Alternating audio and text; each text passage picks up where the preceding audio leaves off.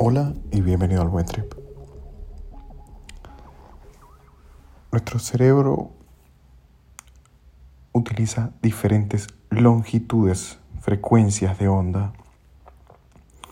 Probablemente hayas escuchado hablar de las ondas alfa, de las ondas beta.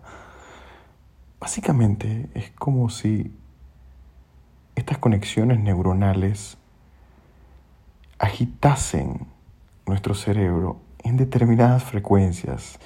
Y suceden todas estas cinco frecuencias, son cinco tipos en simultáneo. Y de cierta forma esto nos genera una especie de equilibrio en la operación de nuestra mente.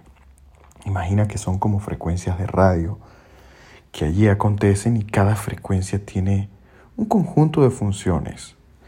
Y específicamente quiero hablar de la frecuencia gamma, que básicamente estamos hablando de entre unos 40 y 100 hercios, son longitudes de onda muy cortas, muy rápidas.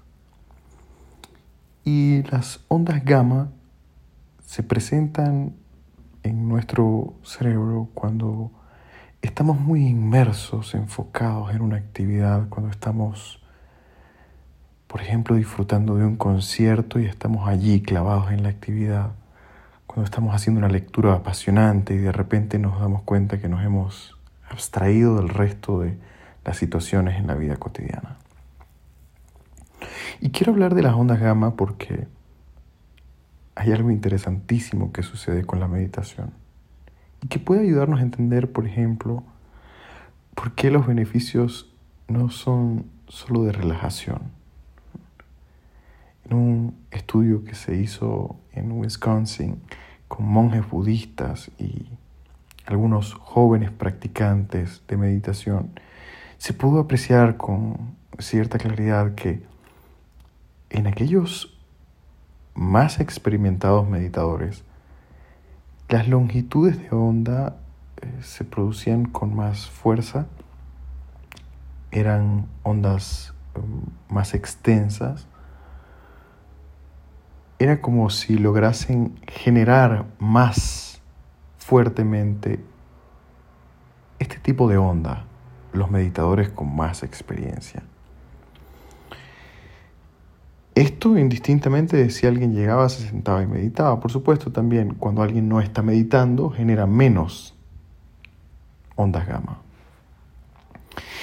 Y nos ayuda a entender un poco que la meditación no es solo un proceso de relajación, en donde probablemente aparecería más ondas alfa, sino que además implica un enfoque,